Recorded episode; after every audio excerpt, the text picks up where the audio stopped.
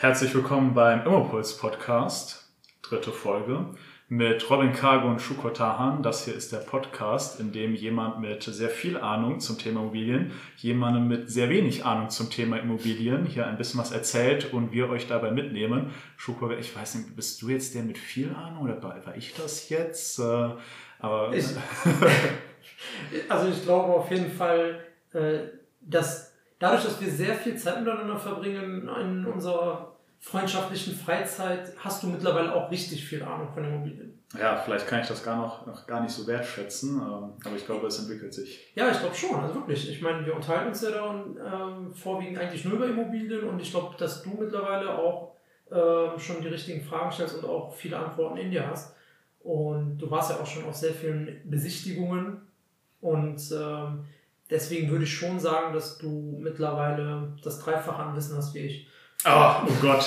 Gut, ähm, ja, wir werden es heute, glaube ich, herausfinden, denn heute ist bei uns das Thema die größten Fehler beim Hauskauf. Ähm, da hat es, hatten wir uns ja an sich beide jetzt mal so ein bisschen was äh, ausgedacht. Ich weiß, du hast dir jetzt hier schon ein paar rausgeschrieben ähm, vom Expertenstandpunkt heraus, die du mir auch nicht gezeigt hast, damit ich jetzt ein bisschen äh, unvorbereitet und äh, lernbereit hier reingehe. Ich habe natürlich auch mich ein bisschen gefragt, was könnten diese Fehler sein. Der erste Fehler, der mir mal eingefallen ist, den ich direkt mal fragen will, ist der größte Fehler beim Hauskauf, ein Haus zu kaufen?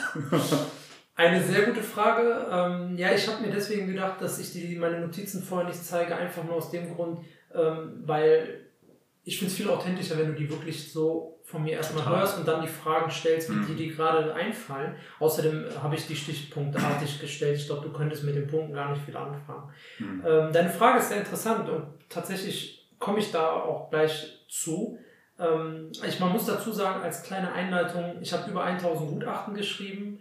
Ich äh, kenne mich mit Immobilien einigermaßen aus und die äh, Quintessenz aus diesen ganzen Fehlern, die man machen kann, herauszufiltern, ist nicht einfach. Hm. Deswegen habe ich jetzt einfach mal das Ganze etwas äh, allgemeiner gehalten, diese fünf Fehler, diese fünf größten Fehler, weil ich sie dann mehr oder weniger als wirtschaftlich am schlimmsten fand. So habe ich das jetzt für mich definiert.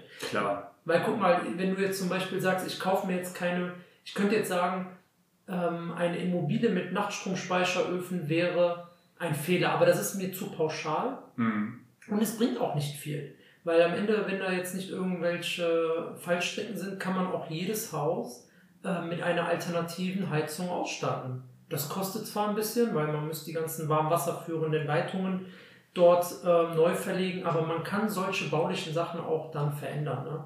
Deswegen werde ich diese fünf Fehler etwas allgemeiner halten. Ja klar, es soll ja auch wirklich um die großen Sachen gehen, die auch äh, wirklich, wo man wirklich immer hingucken kann und keine Spezialfälle. Da gibt es auch viel zu viel. Also glaube, so komplex wie ein Haus ist, kann man da auch genauso viele Fehler genau. machen.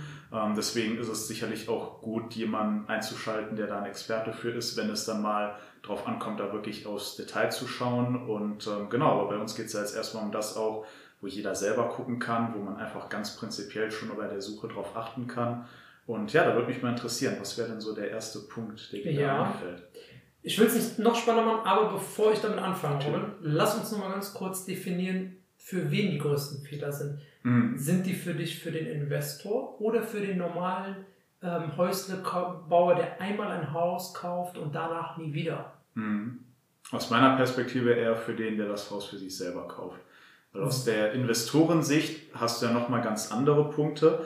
Ähm, aber ich glaube, da kann man immer anders mit umgehen als jemand, der jetzt wirklich ein Eigenheim für sich selber kaufen will. Das mhm. ist, glaube ich, doch eher die Perspektive, die für viele interessant sind. Wir können natürlich auch gerne mal auf die Punkte eingehen, wo sich da vielleicht die Investorensicht von der Nutzersicht unterscheidet. Welche, also ob es da vielleicht Fallstricke gibt, die nur für den ähm, Käufer, den Endnutzer, Eigennutzer relevant sind oder Punkte, die nur für den äh, Investor interessant sind. Aber ja, dann würde ich am ehesten mit dem Eigennutzer anfangen. Sehr gut. Vielen Dank. Damit hast du meine Frage eigentlich schon perfekt beantwortet.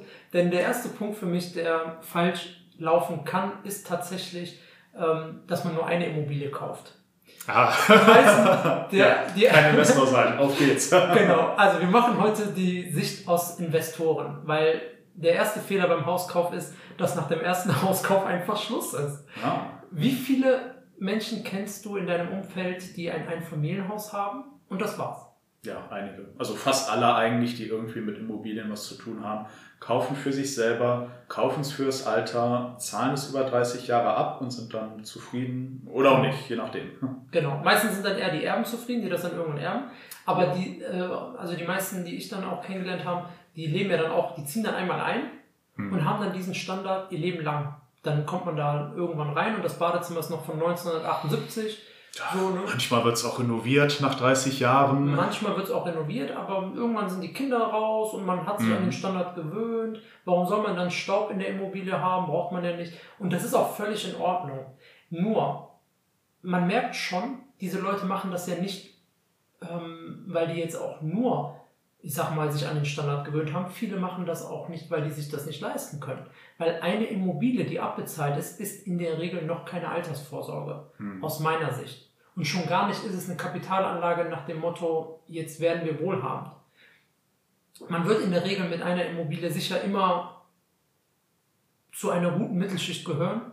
Aber die Frage ist, wenn man das kostbare Geschenk des Lebens bekommen hat oh. und dieses Spiel des Lebens einmal spielen darf, warum nur eine Immobilie? Ne? Ich meine, wenn das in deiner DNA nicht verankert ist, Robin, dass du jetzt sagst, okay, ich möchte nichts mit Mietern zu tun haben, ich will einfach nur eine stabile WLAN-Verbindung am Wochenende und ich will Fernseher gucken, dann ist das okay. Ja, oder man arbeitet in einem anderen Beruf, wie Ärzte oder dergleichen, die natürlich auch viel die Ohren haben und möchte sich einfach Stimmt. gar nicht damit so ab, abmühen. Wobei ich kenne kein, fast keinen Arzt, der nur eine Immobilie hat. Mhm. Die meisten Ärzte haben auch Immobilien. Die investieren dann natürlich auch einfach. Genau. So, und das ist tatsächlich mein Punkt 1. Hört nicht nach der ersten Immobilie auf. Ihr könnt das natürlich irgendwo dann an, in der Anfangszeit erstmal konsolidieren, dass sich das einpendelt. Ihr gewöhnt euch dran, mal einen dicken Kredit zu haben. Aber danach feuerfrei. Zweizimmerwohnung, Dreizimmerwohnung kaufen und so weiter und so fort. Spielt das Spiel der Immobilien und hört nicht bei der ersten Immobilie auf. Nennt man das nicht Monopoly, das Spiel der Immobilien? Es ist auch nur, nur beim Monopoly, das, das, stimmt. Das Einzige ist, bei, in der Immobilienbranche gehst du nicht über Los und kassierst 200 Euro. Ja. Ist, du gehst über Los Leider. und das Finanzamt nimmt dir die das 200 Finanzamt, Oder du gehst aufs Gefängnis und äh, haben sie das denn versteuert? Oh, das ist auch wohl untergegangen. Ja. Aber auch trotzdem, interessanter Vergleich, weil wer bei Monopoly nach einer Immobilie aufhört, wird das Spiel nicht gewinnen. Ja, genau. Also von daher äh, ein bisschen mehr in diese Richtung vielleicht denken. Also, ja, aber da bin ich ja mitten in die, die Falle getappt. ist gut, ne? Äh, ja, mitten reingetappt. Ähm, genau, gut, dann haben wir jetzt natürlich eine Sichtweise weniger. Gut, äh, ja, aber sehr spannend. Ähm, Und wir haben eine, den Namen für die Folge. Let's Play Monopoly. Let's Play Monopoly, auf geht's. So. Genau, ja, Punkt Nummer zwei ist, ähm, vielleicht, ist, vielleicht kannst du da auch direkt die, die perfekte Steilvorlage geben. Und zwar, Robin, wenn du dich jetzt in eine Immobilie verliebt hast und du willst die kaufen, ja. was ist das wichtigste Kriterium für dich in, bei, dem, bei dem Darlehenssuche? Darlehenssuche bei im Sinne Darlehen. von, wie ich es äh, finanzieren möchte. Genau. Nur das äh, Wichtigste wäre für mich eigentlich eine gute Zinsrate und äh, eine Tilgung, die stemmen könnte. Also dass da eben das Zusammenspiel aus beidem Stimmt, das wäre für mich eigentlich. Super. Das wird immer besser. ja, anteilig natürlich, wie viel Eigenkapital man mitbringen muss. Ja. Ähm, aber klar, am Ende muss, sage ich mal, die Rechnung so stimmen, dass es sich im besten Fall auch selber trägt, weil sonst ähm, komme ich auch nicht weiter. Alles richtig. Aber wo, wobei dann würdest du die ja nicht ähm, kaufen, wenn die sich nicht. Ja, klar, klar. Deswegen, das wäre jetzt, wär jetzt eine andere Sache. Das sollten wir nicht vermischen. Aber interessanterweise hast du gesagt, einen, einen guten Zinssatz. Ja. Du hast zwar Zinsrate gesagt, aber wir bleiben jetzt mal ja. bei Zinssatz. Und zwar ist das nämlich der zweite Fehler. Der zweite? ja, und es ist nicht abgesprochen. Ich finde super. Und zwar, ähm, der zweite Fehler ist tatsächlich, aber das, das zeigt eigentlich, dass es wirklich Irrtümer sind. Mhm. Das passiert da draußen bei ihm. Und ich habe ein paar Immobilien und einige dieser Fehler habe ich auch gemacht. Und deswegen mit der Zeit habe ich dazugelernt, worauf ich eigentlich achten muss. Und der zweite Fehler ist bei der Darlehenssuche immer nur nach dem Zinssatz zu gehen. Denn das ist zu kurzfristig gedacht. Denn wenn wir das Immobilienspiel spielen wollen, dann brauchen wir nicht immer den günstigsten Zinssatz, weil der ist doch egal. wenn ob du jetzt da 45 Euro irgendwo bei einer anderen Bank mehr zahlst, der eigentliche Gewinn für dich als Investor ist, dass du überhaupt dich richtig vollladen kannst mit Krediten. Und dafür brauchst du einen guten Banker. Das heißt, wenn du dieses Immobilienspiel machst und du hast jetzt zum Beispiel die ersten zwei, drei Immobilien, dann gehst du nicht in irgendeine DKB Online-Bank irgendwo, wo du den Ansprechpartner nicht kennst, nur weil der 0,2% günstiger ist. Hm. Sondern- ja, ich verstehe. sondern du brauchst Leute, die sich einsetzen. Und warum? Weil nach drei, vier Immobilien hast du eine, in der Regel, in der Regel, eine Struktur, wo du jemanden brauchst, der dein Konzept versteht und sich für dich einsetzt. Warum? Weil es gibt einfach im Kreditwesen viele Gesetze. In der Bankenwelt geht fast nichts ohne Vier-Augen-Prinzip. Manchmal mit Gremien, das heißt, manchmal schaut auch der Vorstand drüber, wenn du eine gewisse Größe hast. Und wenn du dann nur nach den Zinssatz gehst, dann kann es sein, dass du teilweise die Finanzierung gar nicht bekommst, beziehungsweise immer schwieriger, weil die Luft wird oben dünner und du hast Mhm. niemanden, der sich für dich einsetzt. Ja. Das heißt, Fehler Nummer zwei oder besser gesagt, die Lösung Nummer zwei ist, hol dir Leute in der Bank, die dich kennen und die sich für dich dann auch beim Vorstand bei kritischen Entscheidungen stark machen. Also heißt das dann, dass du auch vor allem bei einer Bank bleiben würdest und bei einem Banker bleiben würdest? Also dass du dir wirklich dann den Banker deines Vertrauens suchst, wo du weißt, mit dem kann ich jetzt auch für die Zukunft zusammenarbeiten. Ähm, da bist du natürlich auch ein bisschen auf die Person angewiesen und auf das Verhältnis, was du dir da aufgebaut hast. Wie erkenne ich, ob das jemand ist, mit dem ich zusammenarbeiten möchte? Ja. Eine sehr gute Frage, genau ähm, richtig. Und zwar ist es so, dass in der Regel brauchst du zwei bis drei Banken. In, also wenn du jetzt eine große Struktur hast, kann, können es auch durchaus mehr sein. Aber ich sag mal, viel weniger als drei sollten es nicht sein. Ne? Also drei Banken, das ist schon eigentlich ganz gut. Und ähm, es ist so, dass in der Bankenwelt, die, ähm, nicht nur in der Bankenwelt, in, auf der gesamten, ja, in der gesamten Karrierelaufbahn eines Menschen ist es ja so, dass die Leute ja wechseln wollen. Es ist ja nicht mehr so, dass man gesagt hat, okay, ich fange jetzt hier an und gehe hier in Rente. Und deswegen ist es bei Banken auch leider so, dass die Banker oft mittlerweile wechseln. Also ne, ein Großkundenberater, der bleibt dann so ich, gefühlt im Schnitt fünf bis zehn Jahre Mhm. und dann findet er wieder einen neuen Job. Aber deswegen, man sollte nicht immer nur bei der gleichen Bank bleiben. Ist es schon auch gut, wenn du noch eine zweite oder eine dritte hast. Und jetzt kommt noch der andere Trick. Bei, ähm, dadurch, dass die Banker gerne wechseln, kann es helfen, wenn du anstatt des Bankers einen Finanzierungsvermittler hast. Ach, okay, der dann komplett unabhängig arbeitet. Genau. Ist natürlich auch interessant, weil die sicherlich nicht so den Interessenskonflikt haben wie der Banker, dass sie dir natürlich auch immer irgendwo was, ich sag mal, verkaufen wollen. Ähm, da ist so ein unabhängiger Finanzierungsberater, Genau. glaube ich, vielleicht auch die bessere Wahl. Genau. Die haben zwar, die haben, die sind zwar unabhängiger und können dich im Zweifel auch besser beraten. Bei denen ist halt nur das Problem, dass die nicht selber den Kredit bewilligen können. Mhm. Das muss man im Hinterkopf behalten. Nichtsdestotrotz sind die gut vernetzt, wenn du einen guten Vermittler hast. Und wenn er selbstständig ist, dann ist er richtig hungrig. Und vor allen Dingen weißt du, der wird in fünf Jahren, wird er nicht irgendwo wechseln. Der wird ja jetzt nicht Sachbearbeiter bei BMW werden. Der wird diesen Job weiter ausführen. Und das ist halt ein bisschen vorteilhafter und langfristiger, als jetzt, wenn du nur mit Bankern befreundet bist. Hm. Genau, aber ich habe schon eigentlich ähm, gesehen, und es ist bei mir nicht anders, ähm, wenn du viele Immobilien haben willst, brauchst du Menschen, die dich in der Bank kennen. Ja, Und wenn du da irgendwie nur nach dem Zinssatz gegangen bist, war das zu kurz gegriffen. Und deswegen habe ich ganz, zum, ganz am Anfang definieren wollen, worum es hier eigentlich bei diesen fünf Irrtümern geht. Denn wenn wir jetzt wieder bei den Privathäusern wären, der, wenn jemand sagt, ich möchte nur ein Haus kaufen und dann nie wieder, dann hast du vollkommen recht, Robin. Hm. Dann geh nach dem Zinssatz, so günstig wie möglich. Wenn alle anderen Kriterien gleich sind, natürlich ist dann der Zinssatz entscheidend. Bei Investoren nicht. Da brauchst du Freunde bei der Bank, also im übertragenen Sinne Freunde, aber Leute, die auf deiner Seite sind. Leute, die dein Konzept verstanden haben und sich dann auch für dich einsetzen können. Hm. Genau, das ist mein Tipp Nummer zwei, beziehungsweise Irrtum Nummer zwei. Spannende Sicht. Vielen Dank dafür. Da haben wir, glaube ich, wirklich äh, noch sehr interessante Perspektiven mitnehmen können. Was ist Punkt Nummer drei? Punkt Nummer drei, ich würde es auch am liebsten direkt mit einer Frage Okay, hau raus, hau raus. Ich fall ich direkt in die nächste. Ja, aber das wirst du das wirst du, nee, das wirst du jetzt wahrscheinlich verstehen. Ähm, wenn du eine, eine Immobilie 10% unter Marktwert kaufen kannst, würdest du es immer machen? Ich würde es immer machen. Weil das Geld kriege ich, glaube ich, dann dafür. Ich meine, selbst wenn du nur den Deal weiterverkaufst an jemand anders, der es dann letztendlich kauft, wenn du einfach nur das, das, den Deal ranholst, hast du ja schon Geld verdient.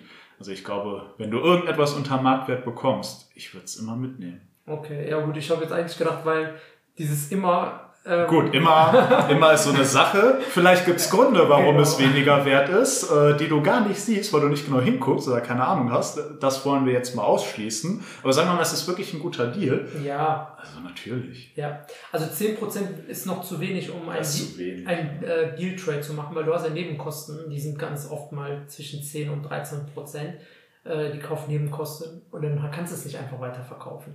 Nee, Hintergrund bei dieser Sache ist der, mein Irrtum Nummer 3, ist tatsächlich, dass man den Gewinn zu stark priorisiert. Das heißt, hier hättest du zwar einen Gewinn oder du kriegst hier ein Schnäppchen, aber stattdessen sollte das Augenmerk viel mehr auf die Liquidität sein und auf den Cashflow deiner Immobilie.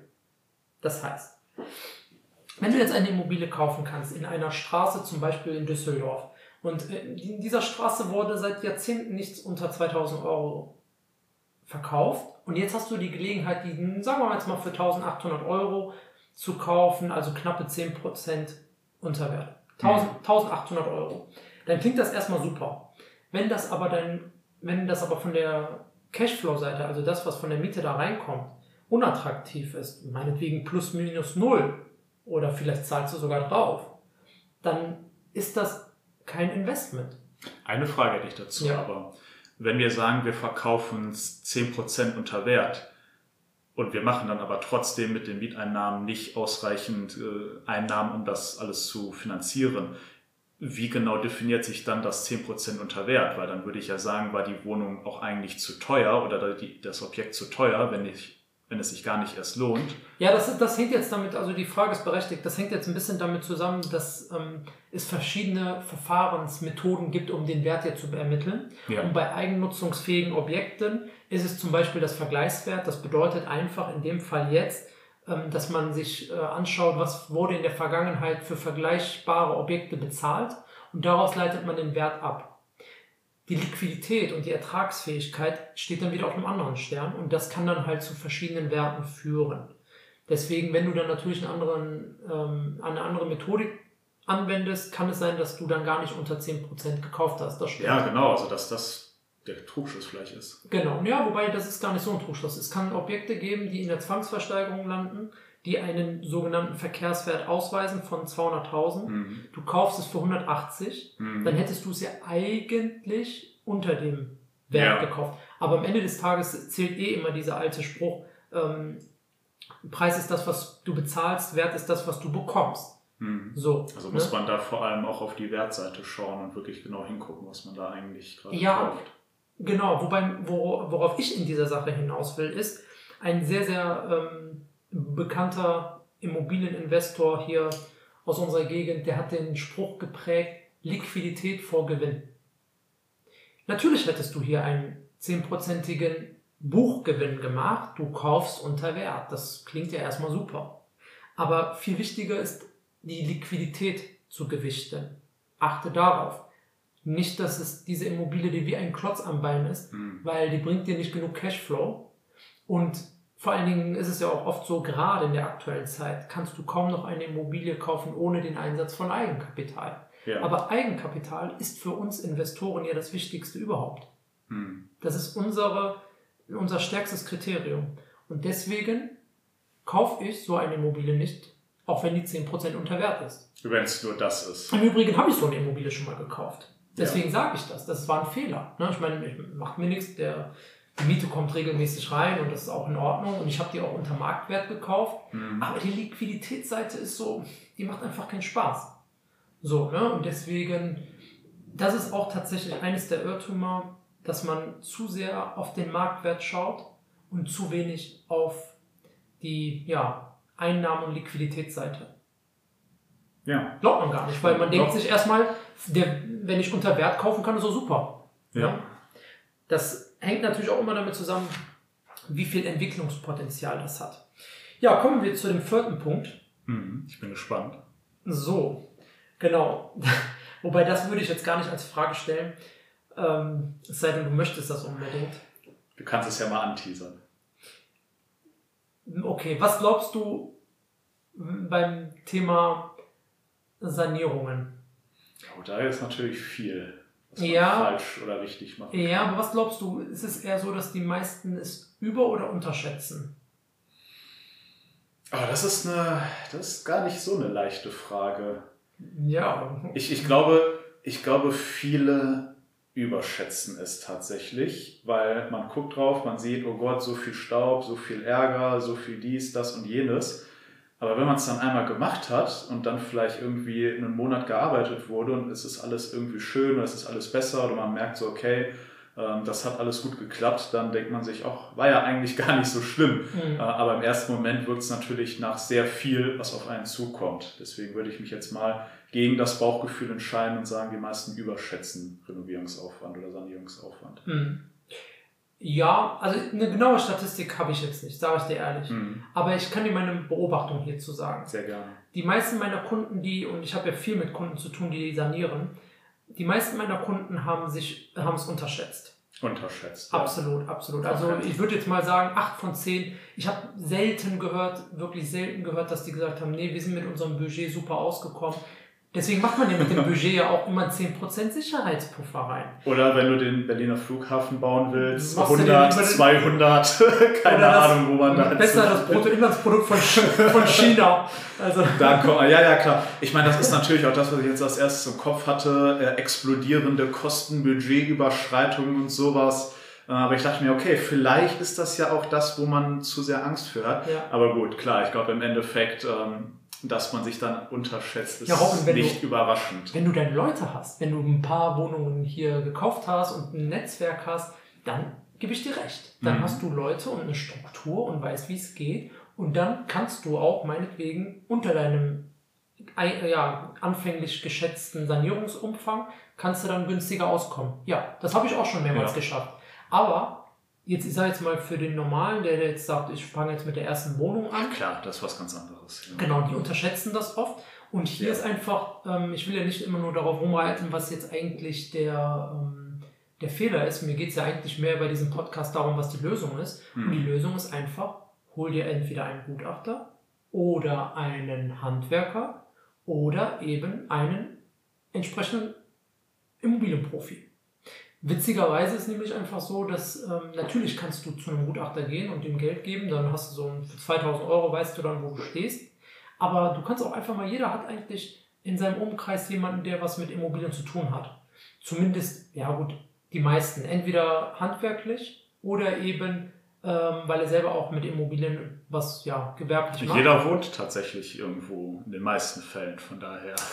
Ja, das sind jetzt vielleicht nicht die besten Quellen, aber ich meine, äh, kennst du einen Handwerker? Ja, Okay. ja, aber Kennst auch, du Menschen- auch durch Hausbesitzer, die irgendwas brauchen, die Handwerker kennen und Dachdecker und alles. Äh, Genau, und ich meine jetzt eher im Freundeskreis. Auch da, ja, ja, auch, Aha, so. auch da, klar. Sind die dir wohlgesonnen? Würden die mal 10 Minuten ihrer Zeit nehmen und mit dir eine Besichtigung machen? Mit Sicherheit schon, ja. Ja. Also gerade dann auch Elektrik oder dergleichen, mal sagen, ja, das ist up to date oder das müsste erneuert werden. Genau. Und, Und das kann man ja machen, weil am Ende des Tages, wir sehen nur das, was wir wissen. Und wenn du die Dinge nicht weißt, dann siehst du sie nicht. Du gehst in eine Besichtigung und denkst dir, oh ja, super, das ist ja hier, ne? Die Elektrik sieht aber noch ganz frisch gut aus. gestrichen, riecht noch gut. Genau, guckst in den Sicherungskasten, der Sicherungskasten ist fünf Jahre alt, der sieht super neu aus. ja. Und dann sagt der Elektriker dir, ja, hier ist aber kein FI-Schalter. So, dann da sagst du dir, ja gut, was kostet ein FI-Schalter? Ja, 135 Euro. Ja, okay, aber der FI-Schalter, der funktioniert nicht, wenn die restliche Verkabelung nicht richtig gemacht worden ist. Wenn das eine dilettantische Verkabelung ist, dann sind wir nicht bei den 135 Euro für den FI-Schalter. Dann bist du bei Kosten von, ja, wenn du Pech hast, kannst du die ganze Elektrik neu machen. Mhm. Lange Rede, kurzer Sinn. Nimm dir einfach jemanden, der wirklich Ahnung davon hat. Das ist doch kein Problem. Ne? Ich, ähm, ich meine, wenn ich jetzt eine größere Geschichte habe, dann, gut, ich kann das jetzt sehr gut kalkulieren. Aber ich bin mir auch nicht zu schade, mal vorher mit einem Dachdecker darüber zu sprechen. Weil ich lege ja nicht selber das, die Dachsteine da oben Ja, ich meine, die wissen es besser als jeder andere am Ende. Genau.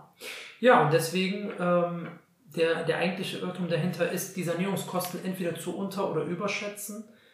Und genau, da sich einfach Abhilfe zu holen, das ist für mich immer ganz wichtig. Das gilt natürlich für den Investor wie für den Häuslebauer. Aber im Kern, genau. Die ideale Szene, und da kann man hinkommen, ist tatsächlich die zukünftig immer zu überschätzen. Wenn du immer wieder was mit Immobilien zu tun hast, dann weißt du irgendwann, wo du. Ich meine, perfekt wäre es, wenn du es auf den Euro genau vorhersagen könntest. Ob Nee. man da hinkommt, Perfekt ist deine immer Sache, drunter zu bleiben. Perfekt ist immer drunter. klar, wenn du unter deiner Schätzung bleibst, Ich muss, besser. muss, es ist immer, ich, ich versuche es immer unterzubleiben. also da wird ja, du kannst ja nicht gegen Ende. Das ist das Ziel. Ja, schau mal, gegen Ende ist es ja so, dann ähm, oft ist es ja, dass die Handwerker dann kommen und sagen, ja, es hat jetzt doch ein bisschen mehr Mhm. Aufwand. Und wenn du jetzt. Natürlich, das kannst du alles gar nicht wissen. Ja, aber jetzt stell dir mal vor, das ist ja, das ist fast immer Das ist so. einfach das Leben, so Das ist klar. fast, nee, das ist fast immer so. Mhm. Die Handwerker kommen fast immer und sagen, ähm, ja, jetzt hier Parkett war dann doch ein bisschen aufwendiger oder so. Und dann versuchen die nochmal, weiß ich nicht, 500 Euro da rauszuholen. Wenn du, jetzt, wenn du jetzt aber noch 10.000 Euro Budget hast, kannst du sagen, ja komm, dann hier hast du die 500 Euro. Wenn du aber, wenn du dein Budget schon überschritten hast, Ja. wie verhandelst du dann mit dem Ja, dann, Handwerker? äh, dann so 500. Auf ähm, ich guck Fall. mal bei mein Sparschwein, Ja, genau. aber die Antwort ist sicherlich nein. Siehst du? Und das Ja. ist halt äh, Mindset of Brokenness. Du brauchst, du musst immer denken, du bist pleite. Und dann hast du auch eine ganz andere Verhandlungs, ich sag mal, Kommunikation. Mhm. Wobei, das ist auch mal ein schmaler Grad, weil wenn ich das sehe, dass mein Handwerker da wirklich mehr Aufwand hatte, dann muss man das auch bezahlen. Absolut. Weil die, man darf eine Sache bei, das, bei dem Ganzen nicht vergessen. Die meisten Kosten kann man erst abschätzen, wenn man die Wände und so weiter aufgemacht hat. Und wenn dann die Wände, wenn ich da bin und der sagt, mein, hör mal, ich muss hier noch 30 äh, Säcke Rotband an die Decke klatschen, bevor das hier gerade ist, dann gut, was soll ich machen? Da, das muss bezahlt werden. Ne? Ja. Genau, das war Punkt Nummer 4. Und wir haben sind wir schon ja nur noch eine. Wir haben tatsächlich fünf. Ich habe es am Anfang gar nicht gesagt, weil wir uns ja auch nicht so sicher waren, wie viel wollen wir jetzt besprechen. Aber dann wären wir jetzt beim letzten Punkt, Punkt Nummer fünf. Da bin ich gespannt, hast du da noch was, was du hier raushauen kannst? Ja, habe ich. Dann müssen wir die Podcast-Folge dann doch einfach anders nennen und dann die fünf Irrtümer beim Immobilienkauf. Dann brauchen wir auch als Einleitung nicht, dass es fünf Stück sind.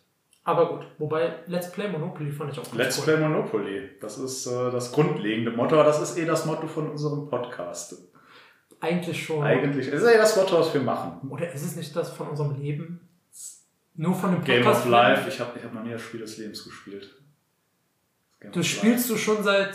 Ja, das schon, 28 aber nicht, da, Jahre. nicht das Brettspiel Ach so, ich wusste gar nicht, das ist ein Es, Brettspiel. es gibt eins, das heißt so, aber ich Ach hab's, so. ich, ich hab's noch nie. Immer nur Monopoly zu Silvester. Ah, ja. Fünf Stunden, weil es dauert ewig und drei Tage. Haben wir auch früher. So wie das echte Leben mit Immobilien, das dauert ewig und drei Tage. Aber man kommt wohin. Ja, wobei, also noch denke ich nicht darüber nach, Hotels zu bauen wie bei Monopoly. Das kommt. Wie hieß die letzte Straße nochmal da? Schwanenallee? Ja, Keine Ahnung. Wir hatten, wir hatten bei uns in der mehr. Familie hatten wir die WM-Variante. Ah, es gibt Und der Brasilien die war das Variante. teuerste. Brasilien und Deutschland, glaube ich, waren die teuersten Länder. Das, oh Gott. Brasilien 1, Deutschland 7. Nee, was, Ja. was waren die Preise? so ungefähr. Gut, schön. Ja, wir kommen zum letzten Punkt. Der letzte Punkt ist, gerade für Investoren, aber die meisten Investoren wissen das, aber viele Leute, die am Anfang stehen, noch nicht. Und zwar der letzte Fehler ist, Makler schlecht zu behandeln. Der allerbeste Zubringer für lukrative Immobilien sind Makler. Und den besten Tipp, den ich geben kann, ist, mach sie zu deinen besten Freunden. Weil die werden an dich denken und ähm, ja, am Ende des Tages, natürlich sollen die immer nur sachlich arbeiten, aber es ist ja auch irgendwo sachlich, wenn jetzt ein Verkäufer kommt und sagt, hier bitte verkauf mein Haus zu dem besten Preis. So, ja, okay, wie sieht denn der Preis aus? Ja, 500.000, alles klar. Und wenn dieser Makler dich als Investor kennt, dass du erstens verbindlich bist und zweitens auch einfach nett zu ihm bist, weil du ein aufrichtiges Interesse an seiner Arbeit hast. Es geht ja nicht darum, dass du das spielen musst. Sei doch einfach ein netter Mensch. Das reicht ja schon. Was wird dieser Makler den Eigentümern sagen? Der wird sagen, wissen Sie was? Ich kenne den Robin Kage, der macht gerade sogar seinen Doktor, also ein richtig, ähm, ja, Ähm, Seriös. Sehr, Vertrauenswürdig. Ich, ich wollte gerade was anderes sagen. Ja, sag, sag's nicht, schon, sag's nicht. Nein, ich kann es mir einfach denken. ich denke es mir einfach. Gut, alles klar. Ein sehr seriöser Geschäftspartner sagt er und er verkauft dich bei dem Eigentümer und der Eigentümer sagt sich, ja, aber eigentlich ist das doch genau das, was ich haben wollte. Wenn du aber ein Querulant bist und ständig diesen Makler dann dort äh, schlecht behandelt hast, ja, glaubst du denn, dass der das seinen Verkäufern antun will? Weil das Problem ist doch, dass das auf ihn zurückfällt. Mhm, er, die Verkäufer werden danach sagen, hören Sie mal, was haben Sie mir denn für einen ähm, ja, der mal, hat nochmal beim Notar versucht nachzuverhandeln. Der hat beim Notar nachverhandeln, der hat, der, ja. der, der hat meine Betriebskostenabrechnung danach zerrissen und meinte, das ist doch alles falsch und das geht gar nicht. Ich meine, wenn es natürlich irgendwelche kritischen Punkte gibt, kann man die ansprechen, darum geht es ja nicht. Aber grundsätzlich muss man einfach wissen, dass Makler einfach einen verantwortungsvollen Beruf haben, in dem die auch den Verkäufern gegenüber ja, ich sage jetzt mal, ähm, filtern müssen, wer dort ernsthaft in Betracht kommt. Ne? Das ist ja der Job. Genau, so. Und da ist mein Tipp einfach, wenn ihr gute Immobilien haben wollt, dann ist ImmoScout sicherlich immer eine tolle Variante, aber jeder Immobilienprofi wird wissen, die besten Deals macht man außerhalb. So. Und wie kommt man daran? Mit Sicherheit nicht, wenn man mit dem Mindset rumläuft, Makler sind die Jungs, die nur ganz schnell Geld verdienen und so weiter und so fort. Und hör mal, das ist äh, in meinem zweiten Leben werde ich auch Makler. Ja, dann mach das, ist doch super. Aber wenn du an gute Immobilien rankommen willst, mach sie zu deinen Freunden. Du musst ja nicht jede Woche zum Essen einladen, aber dass du den einfach mal wertschätzend gegenüberstehst und ne. Sich nicht zum Feind machen, auch einfach dann das, das Geld zahlen, was man an Provision vielleicht leisten Absolut. muss, ohne Probleme zu machen. Pünktlich äh, zum pünktlich Termin kommen. sein, die, deren Zeit nicht verschwenden, deren genau. Unterlagen entsprechend mitbringen. Ich glaube, da unterscheidet sich aber auch wieder so sehr die, die Investorensicht von der, sage ich mal, Einkäufersicht, wenn man jetzt nur einen Einfamilienhaus für sich selber haben will bis zum Rest des Lebens. Da sieht man den Makler und denkt sich so, oh, 3,57% Provision, aber ganz schön viel Geld. Und ja. äh, da, da, wird natürlich ganz anders drauf geguckt. Das Investoren sich natürlich was völlig anderes. Obwohl natürlich, wenn dann jemand hat, der das Haus für einen verkaufen soll, sollte man sich auch gut mit dem stehen. Ist ja auch eine verantwortungsvolle ja, Aufgabe. Absolut. Und, und ähm, ich kenne auch keinen Makler, wirklich keinen, der 40 Stunden die Woche arbeitet. Keinen. Ja, es gibt also es ist einfach so. Das, also selbst Angestellte haben irgendwo ihr Herz und ihre Gedanken noch am Wochenende bei dem Abverkauf und dass das einfach alles gut und reibungslos über die Bühne geht. Ähm, ich will jetzt gar keine Lanze brechen für diesen Job, aber am Ende des Tages ist es doch irgendwo schon immer im Leben so gewesen, man bekommt ja nur das, was man auch reinsteckt. So. Und wenn die Leute viel Zeit und ähm, ich sag mal, Leidenschaft reinstecken, ist es doch auch klar, dass die gut verdienen. So. Ne? Das muss man keinem abstreiten. Und Am Ende ist es Angebot und Nachfrage. Ich habe jetzt, hab jetzt auch selber dieses Jahr ähm, wieder Provision ausgezahlt an andere Makler und die haben das am selben Tag noch überwiesen bekommen. Ja. Ich meine, ich habe zwar selber auch ein Maklerbüro, aber das ist, ich arbeite ja auch mit anderen Maklern zusammen und die bekommen, wenn die Rechnung da ist, bekommen die das Geld. So und so weiß ich, dass die, wenn die gute Objekte haben, dass die an mich denken, weil das ist eben nicht ein Geschacher nach dem Motto, ja, hier, ne, die machen Deals unter sich. Nein. Es ist auch, dass der dann zu dem Verkäufer geht und sagt, schauen Sie mal, hier habe ich wirklich einen, der ist verbindlich, sympathisch, ein guter Käufer und dann ist das einfach ein runder Kreis. Das ist ein Zyklus, der sauber abgeschlossen wird und die Verkäufer sind happy. Ich glaube, das kann man aber für alles eigentlich festhalten, auch für Handwerker und andere Leute, die beteiligt sind. Zahl deine Rechnung pünktlich sei verbindlich und äh, du wirst es immer einfacher haben. Vor allem, wenn man das auf eine lange Zeit hin machen möchte. Natürlich. Immer wieder die gleichen Handwerker, die gleichen Notare, die gleichen, weiß ich nicht, wem man da alles so begegnet. Vielen Leuten.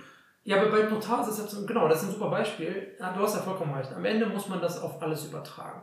Aber ja, die Theorie oder die, der Praxis ist doch so, dass dem, ähm, dem Makler die, dahinter fragt keiner die 1,5% oder ne, 1% meinetwegen, die er dann dort bekommt. Ja, zahlt man, ist fertig.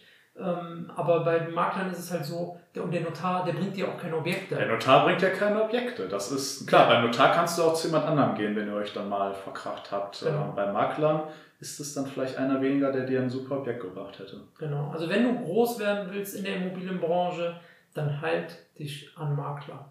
Meinetwegen, wenn du eine Firmenfeier hast, dann lad die ein. Wenn du eine Weihnachtsfeier hast, dann lad die ein. Das sind Menschen, die wollen einen Job machen, die machen einen guten Job und ähm, zusammen in einer Stadt kann man gut wachsen, geschäftlich, äh, wenn man das aufrechterhält. Und das ist für mich der abschließende fünfte Fehler für einen Investor. Ich glaube, wenn man diese fünf Fehler bzw. die dazugehörigen Lösungen anwendet, kann man eigentlich nicht, erfolg nicht, nicht erfolgreich werden in der Immobilienbranche. Sehr schön. Das war natürlich jetzt auch nur ein Einblick von ein paar Fehlern oder Dingen, die man beachten muss.